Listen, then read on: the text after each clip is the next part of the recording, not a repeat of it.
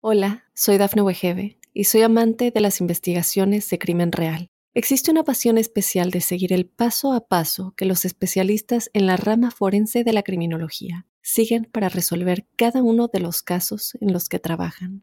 Si tú, como yo, eres una de las personas que encuentran fascinante escuchar este tipo de investigaciones, te invito a escuchar el podcast Trazos Criminales con la experta en perfilación criminal, Laura Quiñones Orquiza en tu plataforma de audio favorita.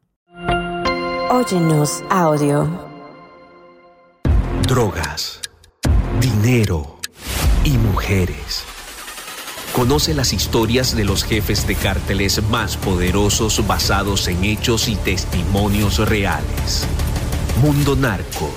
Recorre la vida de los grandes líderes de la mafia Descubre las causas que los motivaron a volverse delincuentes, cometer sus crímenes, tejer una red de complicidades alrededor del mundo y amasar grandes fortunas gracias a la venta de drogas y otros delitos. ¿Estás listo para entrar al mundo narco? Prepárate para un viaje a las entrañas del crimen organizado. Mundo Narco Bienvenidas y bienvenidos a Mundo Narco, un espacio donde recorreremos la vida de los grandes líderes de la mafia, las causas que los motivaron a volverse delincuentes, eh, tejer una red de complicidades eh, alrededor del mundo y amasar grandes fortunas gracias a la venta de drogas y otros delitos. Como saben, cada semana este es un viaje a las entrañas del crimen organizado. Y estos episodios de Mundo Narco no serían episodios de Mundo Narco así con énfasis si no le diera esta gran presentación a mi colega y amigo Jesús Lemus Barajas, periodista mexicano y autor de varios libros acerca de narcotráfico y sus nexos con la clase política y empresarial de México. Mi querido Jesús, ¿cómo estás? Buen día. Gracias, querido José Luis. Gusto saludarte. Siempre un placer poder compartir contigo este espacio, este podcast de Mundo Narco, los secretos de la mafia. Y pues muy contento, muy contento porque vamos a abordar hoy un tema sumamente interesante, muy vigente y que ha tenido muchos matices y que se ha ido eh, ha tenido muchas versiones, pero creo que estamos en posibilidad de platicar los sucesos reales de cómo se dieron.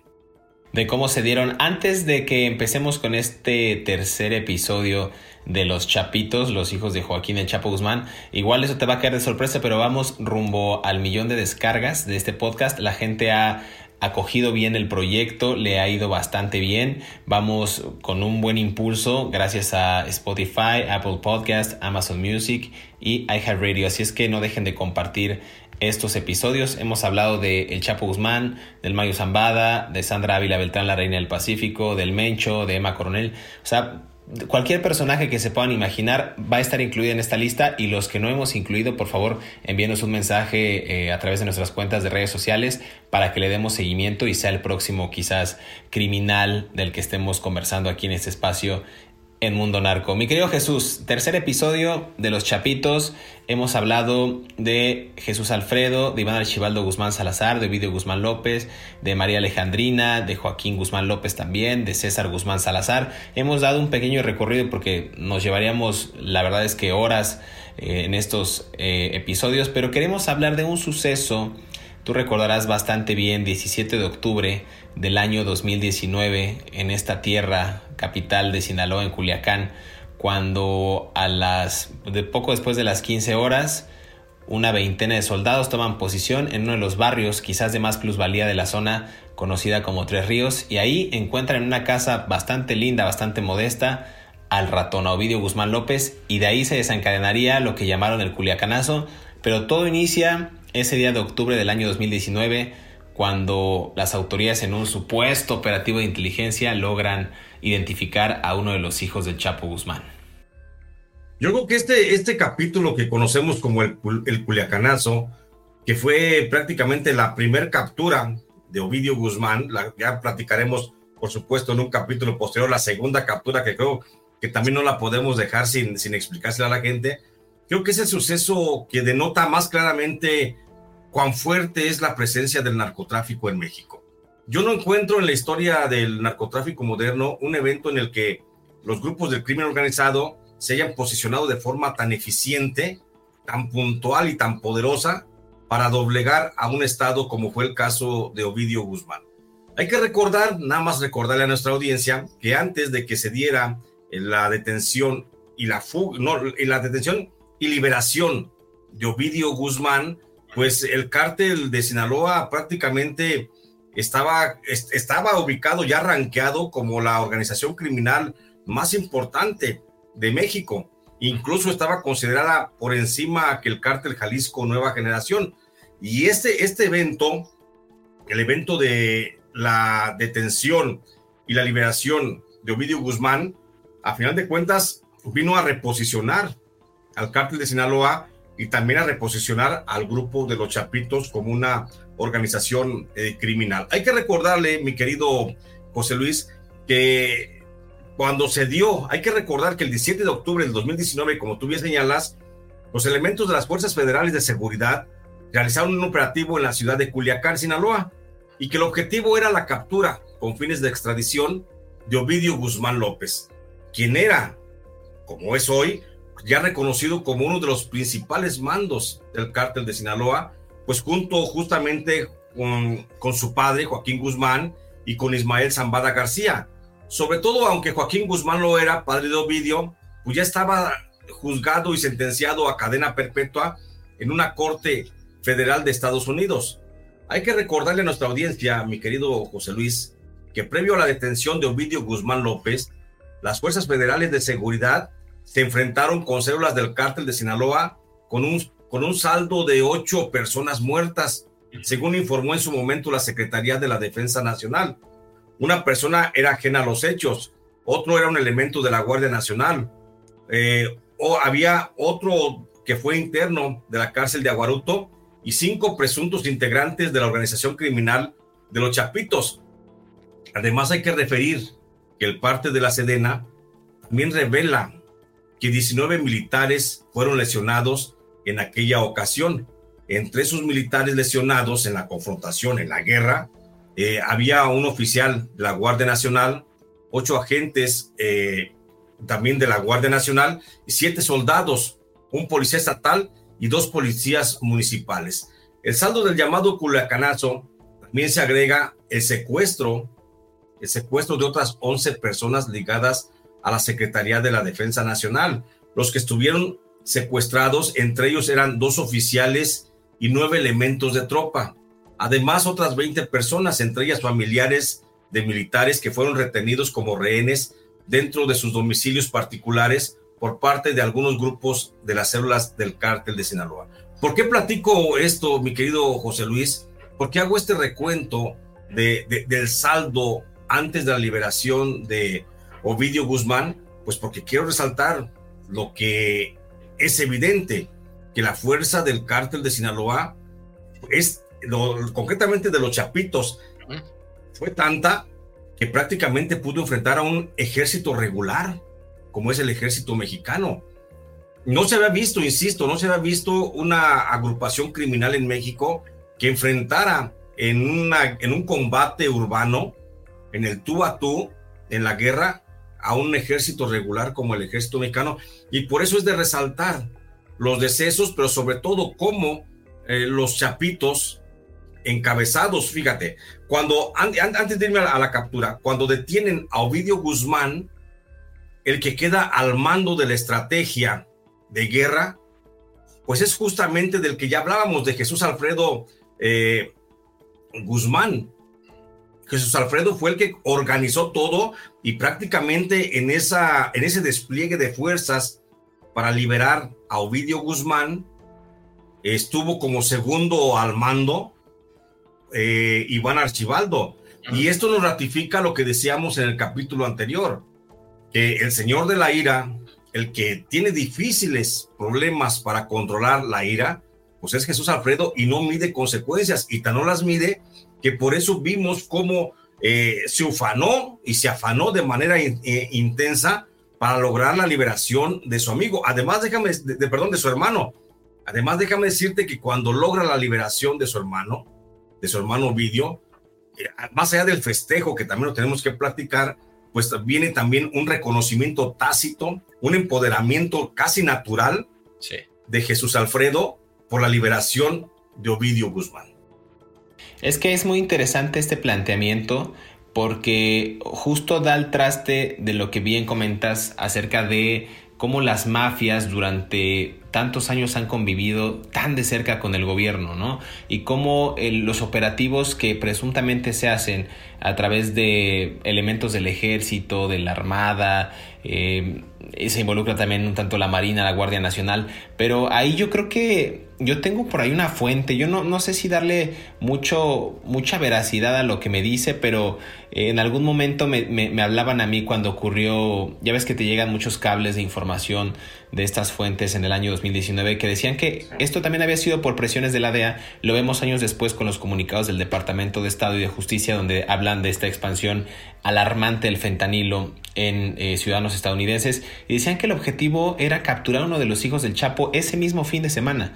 Eh, según un lugarteniente, eh, y aquí lo, cito en un próximo material que va a salir en librerías, de, mi autoría, un lugarteniente unos meses antes habían dicho que tenía como, por ahí unas, unos acuerdos presuntos del gobierno de Estados Unidos con los hijos del Chapo Guzmán, ¿no? que habían reunido con algunos integrantes del cártel pidiéndole tanto a Iván Archibaldo como a Jesús Alfredo Guavido Guzmán que se entregaran justo para cesar toda la fabricación y la exportación del fentanilo hacia Estados Unidos. Ellos se negaron en este presunto acuerdo que se iba a hacer o que se iba a pactar porque ellos no querían entregarse después de este juicio que había salido de su padre pues, bastante derrotado y ya con una cadena perpetua más 30 años, ellos se niegan y es cuando se gesta este operativo para calmar a unos de los hijos del Chapo y sobre todo pues esta panacea que es el fentanilo, ¿no? Es digamos uno de los datos que tengo ahí, te digo, es algo que pongo sobre la mesa que no me parece tan descabellado, pero que es parte de estas de estos cables de información que llegaban del exterior. Mi querido Jesús, déjame hacer una pausa aquí en Mundo Narco, los secretos de la mafia y regresamos para seguir conversando acerca de los chapitos y este denominado culiacanazo, pero culiacanazo versión 1 porque hay culiacanazo versión 2 también. Regresamos. Hola, soy Dafne Wegebe y soy amante de las investigaciones de crimen real. Existe una pasión especial de seguir el paso a paso que los especialistas en la rama forense de la criminología siguen para resolver cada uno de los casos en los que trabajan. Si tú, como yo, eres una de las personas que encuentran fascinante escuchar este tipo de investigaciones, te invito a escuchar el podcast Trazos Criminales con la experta en perfilación criminal, Laura Quiñones Orquiza, en tu plataforma de audio favorita. Las autoridades estadounidenses dicen que tras la detención del Chapo Guzmán se tiene un legado de chapitos que han subido posiciones en el cartel de Sinaloa, pero también otros carteles se han empoderado. Es el caso del cartel Jalisco Nueva Generación, asegura Ray Donovan, agente especial de la DEA que encabezó el esfuerzo de 22 agencias que condujo a la captura de Guzmán, según recoge el portal de la BBC el cartel de los Chapitos, uno de los más poderosos en México en el tráfico de drogas. Es liderado por Aureliano Guzmán Loera, conocido como el Guano, y quien es hermano del Chapo, y que opera el control de trasiego de drogas al norte de Sinaloa, la zona poniente de Sonora, así como en los estados Baja California Sur, Chihuahua y Nayarit. Además, Controlan el tráfico de sustancias ilegales en la frontera con Estados Unidos, en los pasos de Nogales, Sonoya, Sasabe y el estado de Sonora, y en el puerto Palomas en el estado de Chihuahua. Ovidio Guzmán López, Joaquín Guzmán López, Iván Archibaldo Guzmán Salazar y Jesús Alfredo Guzmán Salazar se han encargado de continuar con el reino criminal de su padre en el cartel de Sinaloa, el cual lideró hasta su detención en enero del 2016 y que ahora el máximo jefe es Ismael Zambada García.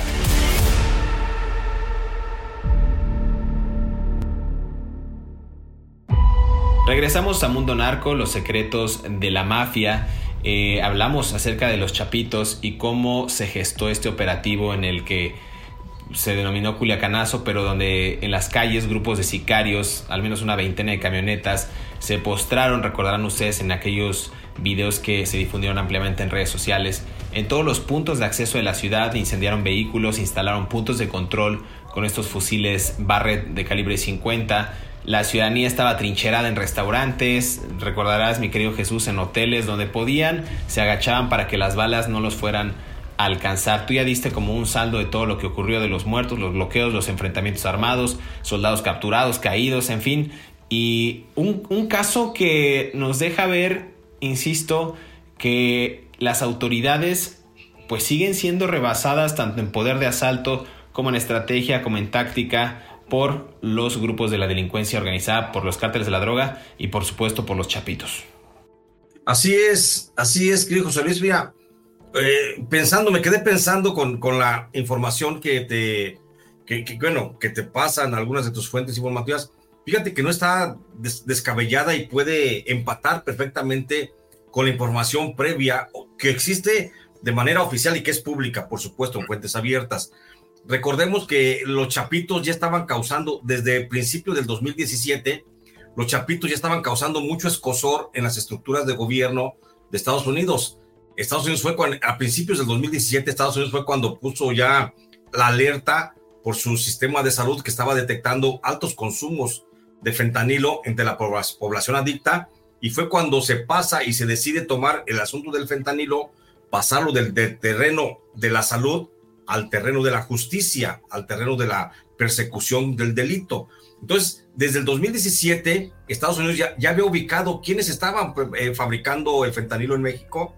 Ya se había encontrado que los principales fabricantes, proveedores de esa nueva droga sintética, pues eran los chapitos. Y por eso, seguramente, ya había tendido la DEA algunas, algunos lazos de negociación, algunos indicios de negociación con el cártel de Sinaloa, con el grupo de los Chapitos, sobre todo para bajarle presión en Estados Unidos al reclamo de poner fin, un pronto fin al, al reclamo de freno a la producción de fentanilo. De tal forma es que lo que te puedo asegurar, y lo que tú también ya sabes de manera pública, que fue hasta abril del 2018 cuando Estados Unidos emite al gobierno mexicano en acuerdos ya con este con el gobierno de México emite una petición de apoyo para la captura de Ovidio Guzmán, de Ovidio Guzmán López concretamente. Esto lo quiero entender ahora sí, después de que no se llegó a un acuerdo con el, con el grupo de los Chapitos entre la DEA para que alguien se entregara y bajara presión en Estados Unidos. Es cuando Estados Unidos decide ir justamente por el que ellos consideraron siempre el jefe de los Chapitos, el heredero de Joaquín Guzmán. ¿Y por qué lo consideró así la DEA? Pues porque en Estados Unidos, eh, en el proceso que le iniciaron a Joaquín Guzmán Loera, pues él mismo estableció que si alguien había que, en, en, las negociaciones con la Fiscalía de Estados Unidos reconoció que si había alguien que lo podía suceder dentro del cártel de Sinaloa, pues era justamente Ovidio Guzmán. Esto es un male que también el Departamento de Justicia, bueno, la DEA concretamente en Estados Unidos, ya también tenía claramente los perfiles y veía claramente a Ovidio Guzmán como el hombre que podría suceder a Joaquín Guzmán. Por esa razón fue que Estados Unidos pide la colaboración abierta del gobierno mexicano para poder ejecutar la detención de Ovidio. En México estaba pasando una situación que le impidió ejecutarla desde el 2018 esa detención la colaboración entre el Departamento de Justicia y el gobierno mexicano, pues es a través de la Fiscalía General de la República. Y acuérdate que en el 2018 todavía, todavía no teníamos bien configurado el sistema de fiscalía. Por eso fue que se esperaron hasta el 2019 para cuando le vuelven a hacer el planteamiento al fiscal Alejandro Gersmanero, y es cuando el fiscal Gersmanero dice, adelante, vamos a hacer la captura de Ovidio Guzmán. Y es cuando se comienza a tejer un entramado en las estructuras tanto de la Fiscalía General de Justicia como de la Secretaría de la Defensa Nacional y de la Secretaría de Marina para planear un operativo para lograr con la detención de Ovidio Guzmán. Este operativo, este operativo eh, que se lleva a cabo de forma muy discreta, eh, con solamente cuerpos de élite del ejército y de la Marina, incluso la Fiscalía General de la República en un momento determinado dijo, yo saco a mis hombres, no participó la Fiscalía General de la República en la captura de Ovidio Guzmán y se lo entrega Alejandro Gersmanero, el fiscal, le entrega el paquete de la captura de Ovidio Guzmán al general Luis Crescencio Sandoval. Y Crescencio Sandoval es el que ejecuta el plan de detención. Después, ¿Qué pasó en ese momento dentro, de la, dentro de la, del cártel de los Chapitos? Bueno, hasta donde yo tengo entendido es que se filtró la información de que el gobierno federal mexicano, en coordinación con el gobierno norteamericano, ya estaban buscando la detención de Ovidio Guzmán. Y a Ovidio Guzmán, sus hermanos, Jesús Alfredo, Iván Archibaldo y Joaquín, le dijeron, vete del país, le recomendaron que se saliera del país, lo mandaban a Europa, estaba todo establecido para crearle una identidad nueva, eh, un, pasaportes nuevos, ubicación nueva y mandarlo por algunos de sus socios allá en Bélgica o en Holanda, que son algunos de los socios que les han suministrado también algunas sustancias de para la elaboración de fentanilo a este cártel. Sin embargo, Ovidio Guzmán, emulando la valentía y la figura, por supuesto, de Joaquín Guzmán lo era, él dijo que no iba a huir, dijo que no era un cobarde, ningún cobarde, seguramente se tener esa información, que previo a que ya estaba cerca la captura, él dice que no es ningún cobarde y él continúa con su vida normal, con sus actividades normales dentro de la, dentro de la organización criminal y sigue realizando sus actividades plenas que ya se conocía de todo el mundo. Es cuando viene entonces la acción de los otros hermanos que de alguna forma trataban de suplir esa necedad de quedarse de Ovidio Guzmán y es cuando deciden qué vamos a hacer si capturan a Ovidio Guzmán. Bueno, sus hermanos son los que planearon, no sé si cercano o alejado de Ovidio, pero sus hermanos fueron los que planearon. Si llega el momento que, que, Ovidio sea detenido, vamos a hacer esto y esto y esto. Lo que sí, lo que sí pasó fue que Ovidio aceptó como recomendación no salir de Culiacán quedarse en Culiacán porque era la zona eh, más certera para su seguridad y por eso Vidio dijo no me voy a ir a ningún lado, aquí me voy a quedar y ahí, ahí se, fue que se diseñó ese plan. Los creadores de ese plan, insisto, fue Jesús Alfredo, fue el que dijo, tenemos una célula acá, otras células allá, movimiento para acá. El día que pase, el día que no querían que llegara, ya estaba todo dispuesto para que pudieran ir y actuar primero con la toma de rehenes y segundo con una confrontación abierta, directa contra las fuerzas federales. Fíjate que tú mencionas algo bien interesante y datos eh, que le pueden servir a la audiencia para que entiendan mejor quién era Ovidio Guzmán López. Decías que Ovidio no quiso salirse de Culiacán y en específico en la segunda captura sería aprendido justo en este poblado en Jesús María muy cerca de Culiacán, pero Ovidio era indiscreto, o sea, a él le gustaba hacer fiestas hasta el amanecer en este rancho de Jesús María, que, hasta la fecha tiene por ahí de 2.000 habitantes, no tiene mucho. Siempre era con estos, band, con estos grupos de música regional mexicana, Enigma Norteño, Marquitos Toys, se juntaba cada rato con la leyenda eh, con el hijo de la leyenda boxística, con Julio César Chávez Jr. Eh, siempre estuvo presente la mayoría de los eventos de Joaquín Guzmán López, este, este boxeador, este pugilista.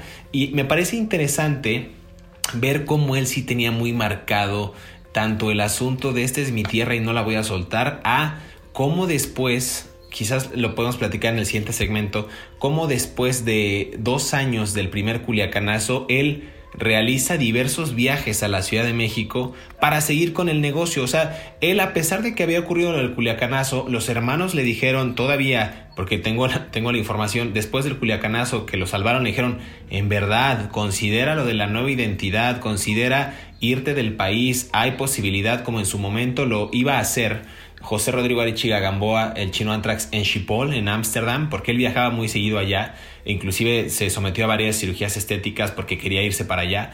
Eh, resulta que él no tomó en cuenta esa recomendación y pasó lo que pasó. Aquí hay que aclarar otra cosa, mi querido Jesús, porque el cártel, digamos, o la decisión tanto del guano, que es Aureliano Guzmán, lo era, y la decisión o el gran grupo que conforma la Malliza por parte de Ismael El Mayo Zambada o la Sombreriza o la gente del MZ o las Flechas MZ, todas estas organizaciones aliadas al Mayo Zambada no quisieron apoyar ni meter a su gente a el Culiacanazo. O sea, aquí ya había un distanciamiento bastante grande, ni tampoco Rafael Caro Quintero con, con la parte del cártel de Caborca, nadie quiso meter las manos por el hijo del Chapo. Dijeron, es tu perro, tú lo bañas. O sea, no, no, no, no, no nos vamos a meter en este asunto. Y fue de alguna manera otro deslinde y una guerra declarada marcada en la que el Mayo ya quitó protección, el Guano ya quitó protección, eh, ya no hay gente que opere, eh, digamos, de la mano de los Chapitos. Los Chapitos están solos contra los demás cárteles y con algunos grupos que pueden ser aliados, pero realmente están combatiendo y recuperando parte de estos territorios perdidos eh, una vez que su papá fue aprendido en Estados Unidos. Mi querido Jesús, ya sé que ibas a hablar, pero déjame hacer una pausa aquí en Mundo Narco y regresamos para seguir conversando acerca de estos secretos de la mafia. Se va a poner todavía mejor este episodio, no se despegue. Hola, soy Dafne Wegebe y soy amante de las investigaciones de crimen real. Existe una pasión especial de seguir el paso a paso que los especialistas en la rama forense de la criminología siguen para resolver cada uno de los casos en los que trabajan. Si tú, como yo, eres una de las personas que encuentran fascinante escuchar este tipo de investigaciones, te invito a escuchar el podcast Trazos Criminales con la experta en perfilación criminal, Laura Quiñones Orquiza, en tu plataforma de audio favorita. Estos son los cinco datos que no conocías de Ovidio Guzmán López. Ovidio Guzmán López es el hijo del narcotraficante condenado a cadena perpetua en Estados Unidos, Joaquín El Chapo Guzmán, y su segunda esposa Griselda López. Se cree que tiene un papel importante en el cartel de Sinaloa, según el Departamento del Tesoro de Estados Unidos. Número 2. En febrero del 2019, Ovidio Guzmán López fue acusado por el Departamento de Justicia de Estados Unidos de conspiración para distribuir drogas para ser importadas a territorio norteamericano junto con su hermano Joaquín Guzmán López de 34 años. Número 3. Los fiscales dijeron que desde abril del 2008 hasta abril del 2018, los hermanos conspiraron para distribuir cocaína, marihuana y metanfetamina desde México y otros lugares para ser importados a Estados Unidos. Número 4. Un tiroteo sangriento y prolongado entre las fuerzas de seguridad mexicana y presuntos miembros del cartel en el estado de Sinaloa fue un intento de capturar un hijo del narcotraficante encarcelado para su extradición a Estados Unidos, pero la operación falló. El operativo se denominó Culiacanazo y tuvo lugar en la capital de Sinaloa el 17 de octubre del 2019. Número 5. El Departamento de Estados de Estados Unidos anunció en el 2021 que ofrecía una recompensa de hasta 5 millones por información que pueda conducir al arresto y o condena de cuatro de los hijos del ex líder del cartel de Sinaloa, Joaquín El Chapo Guzmán, Ovidio Guzmán López, Iván Archibaldo Guzmán Salazar, Jesús Alfredo Guzmán Salazar y Joaquín Guzmán López. Regresamos a Mundo Narco, los secretos de la mafia. Estamos conversando acerca de los chapitos. Y antes de irnos a, este, a esta última pausa, a este último bloque, les comentábamos a ustedes que hubo razones y claro que eran pues más que evidentes que el Mayo Zambada, el Guano, Rafael Caro Quintero no quisieron brindarle su apoyo en aquel eh, Jueves Negro que se denominó en 2019, también conocido como Juliacanazo, cuando aprenden y después liberan a Ovidio Guzmán López. Había muchos intereses de por medio, mi querido Jesús. Eh, hablamos de que el Mayo Zambada ya estaba harto de los hijos del Chapo por ser tan escandalosos, por no afiliarse o no, o no regirse más bien por las reglas de antaño de los cárteles de la droga, de, de, seguir haciendo alarde de sus lujos, de sus excentricidades e inclusive de aliarse con personas con las que no se deberían de haber aliado. Había muchos motivos por los que el Mayo ya no quería brindarle su apoyo eh, y yo lo narro en un, insisto, en un material que va a salir.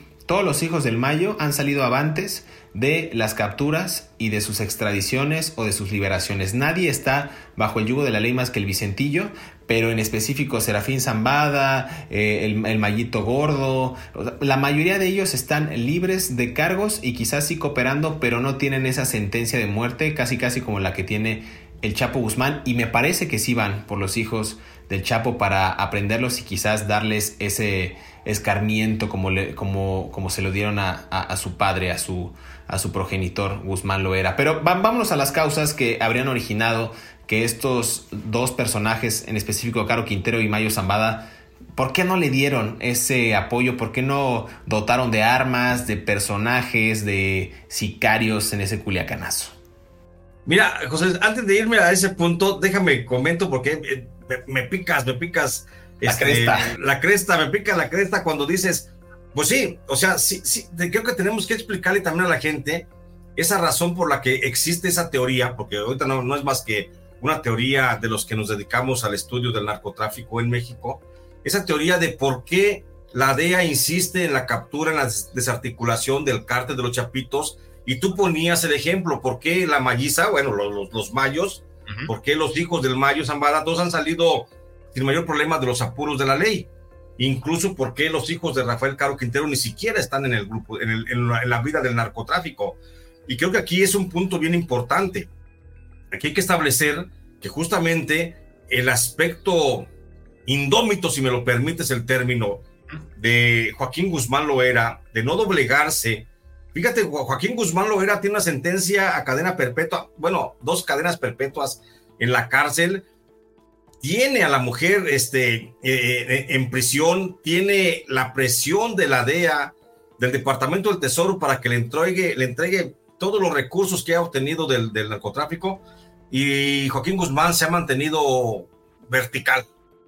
No estoy haciendo apología de ningún tipo, nada más estoy hablando de su o haciendo alusión de su personalidad. Entonces, creo que la postura indómita de Joaquín Guzmán frente al frente al, a la DEA, frente al Departamento de Justicia, es lo que ha llevado a autoridades del gobierno norteamericano a tomar la determinación de decir, bueno, si Joaquín Guzmán no quiere dialogar, no quiere estar de cercano con nosotros, no quiere platicar de cómo está la estructura, pues tenemos que erradicar completamente a, esa, a ese clan. Y por eso es que Estados Unidos es una cuestión prácticamente hasta de honor el tratar de eliminar al cártel de los Chapitos. Eso sin considerar la segunda hipótesis de la que se habla de la sociedad entre el Mayo, entre el Mayo Zambada y, el, y, y la DEA, donde se habla de una sociedad muy clara y que podrían estar tratando de quitarle al principal enemigo del Mayo Zambada, que serían los Chapitos. Como quiera que sea, es cierto, la, la, DEA tiene una, una marcación personal prácticamente sobre el cártel de los Chapitos, pero no contra otros cárteles. Ahora sí, tu pregunta, ¿por qué, por qué, qué fue lo que incidió para que el Mayo Zambada no quisiera intervenir? Bueno, recordemos que el Mayo Zambada pues ya traía una confrontación muy abierta con los Chapitos porque tuvo que poner la cara el Mayo Zambada y negociar con eh, Nemesio Ceguera del cártel Jalisco Nueva Generación cuando tuvo que ir al rescate de Jesús Alfredo y de Iván Archibaldo cuando fueron secuestrados allá en Puerto Vallarta, en el restaurante La Leche, eh, por el cártel Jalisco Nueva Generación. Y ahí se habla en el mundo del narcotráfico que esa operación al Mayo Zambada le costó decenas de millones de dólares decenas de millones de dólares fue lo que le costó el, hacer que los secuestradores de los Chapitos, de Jesús Alfredo y de Iván Archibaldo, que eran gente del cártel Jalisco Nueva Generación, pues le cobraran un alto rescate a el Mayo Zambada y desde ahí quedó muy dolido, muy lastimado el Mayo Zambada, sobre todo por la reacción de los liberados de Jesús Alfredo y de Iván Archibaldo, que en alguna ocasión le dijeron que ellos nunca pidieron que los fueran a rescatar.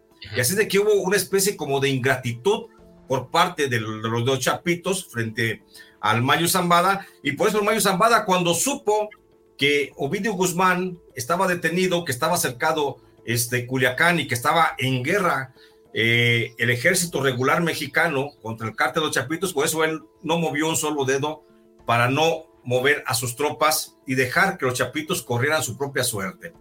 Por otra parte, eh, este Rafael Caro Quintero tampoco movió a su cártel a través de sus sobrinos al cártel de Caborca, porque recuerda que Rafael Caro Quintero tiene un distanciamiento con los chapitos.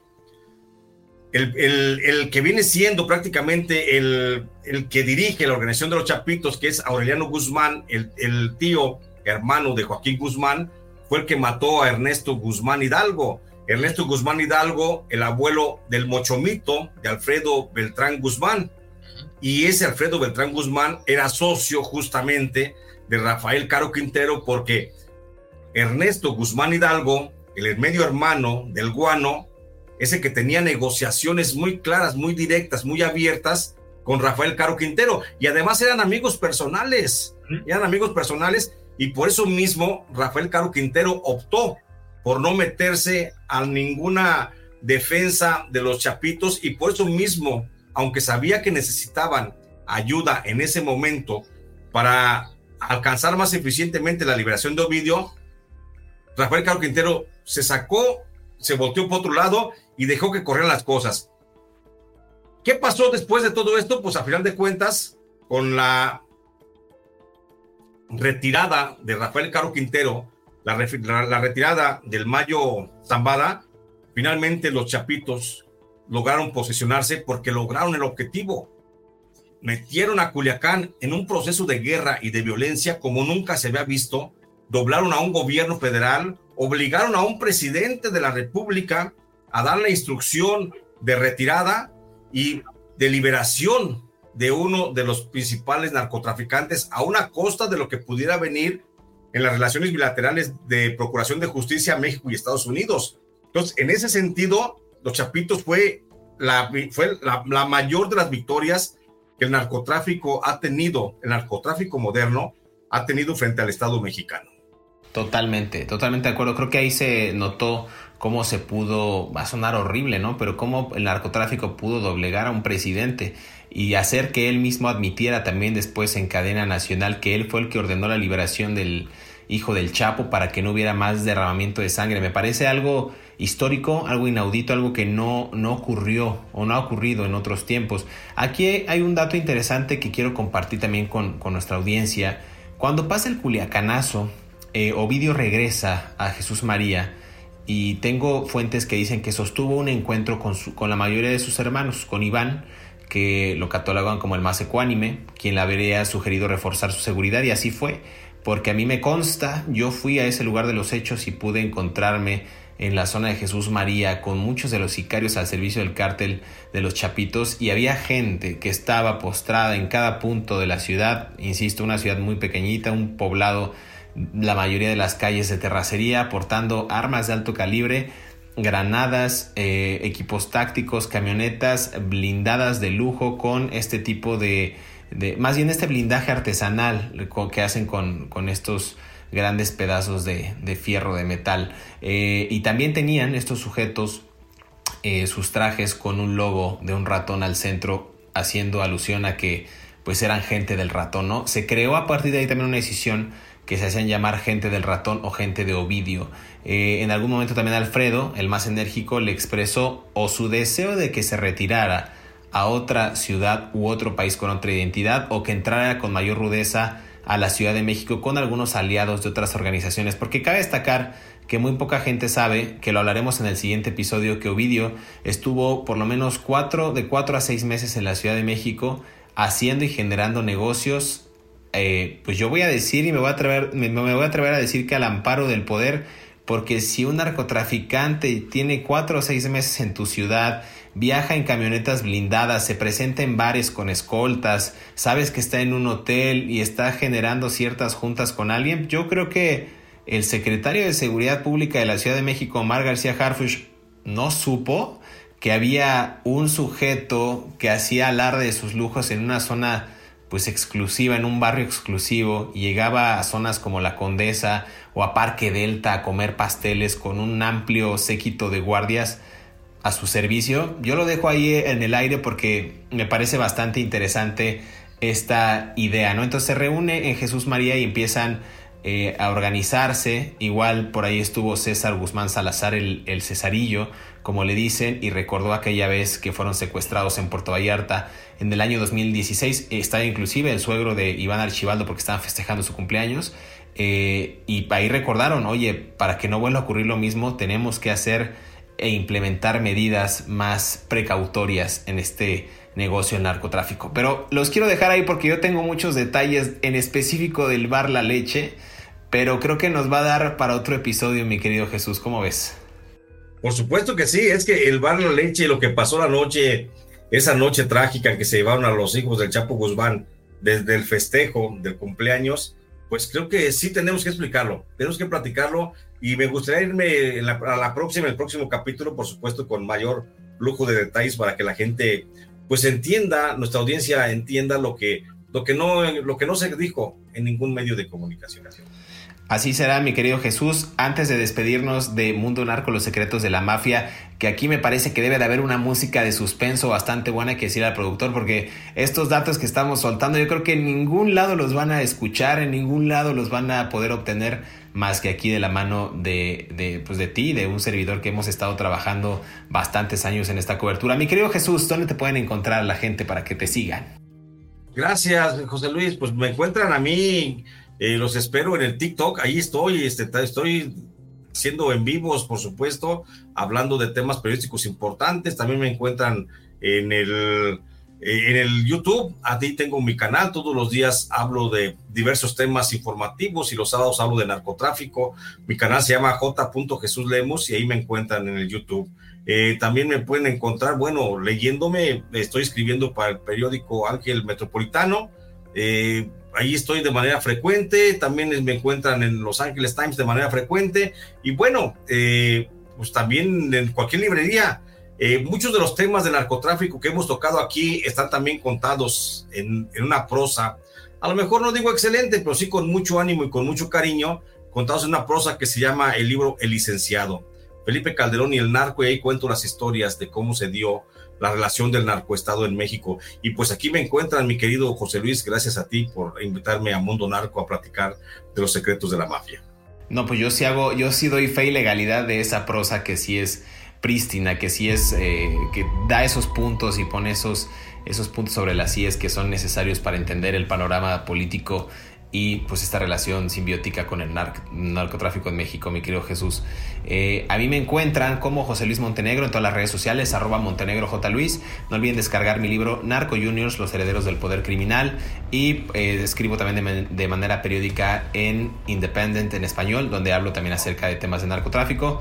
Y no olviden visitar mi canal de YouTube, José Luis Montenegro. Ahí me encuentran con varias entrevistas con personajes del mundo de Lampa.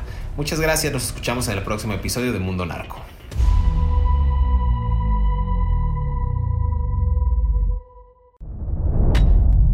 Estos son algunos de los negocios de los hijos del Chapo Guzmán. Número 1. En 1990, la familia materna de Alejandrina Giselle y César Guzmán Salazar fundó la empresa Giselle Artículos Escolares y de Oficina Sociedad Anónima pero fue inscrita hasta el año 2000 en el Registro Público de Comercio de Guadalajara, en Jalisco, cuando los hijos del Chapo se convirtieron en socios al 50% de la compañía. Número 2. Gracias a su carrera como médico cirujano, Alejandrina logró afianzar su carrera en el ramo de la medicina cuando se volvió socia mayoritaria de servicios especializados en vacunación Cejival, Sociedad Anónima, constituida como sociedad el 14 de diciembre del 2007 según consta en la escritura pública 3600 del Registro Público de Comercio del Puerto Vallarta, Jalisco. Número 3. En lo que respecta a César Guzmán, también quiso incursionar en negocios formalmente establecidos con la conformación de J. Doblek, Construcciones Sociedad Anónima, una empresa de la cual fue socio con 80% de las acciones corporativas. La empresa compitió en el sector inmobiliario desde el 2009. Número 4. Alejandrina Guzmán también obtuvo las licencias ante el Instituto Mexicano de la Propiedad Industrial para comercializar playeras, gorras y hasta cinturones con hilo de plata con la imagen de su padre. La hija del narcotraficante registró la marca El Chapo en el 2006. Número 5. Los demás vástagos de Guzmán Loera se dedicaron a los negocios ilícitos liderados y a su vez asesorados por su padre El Chapo.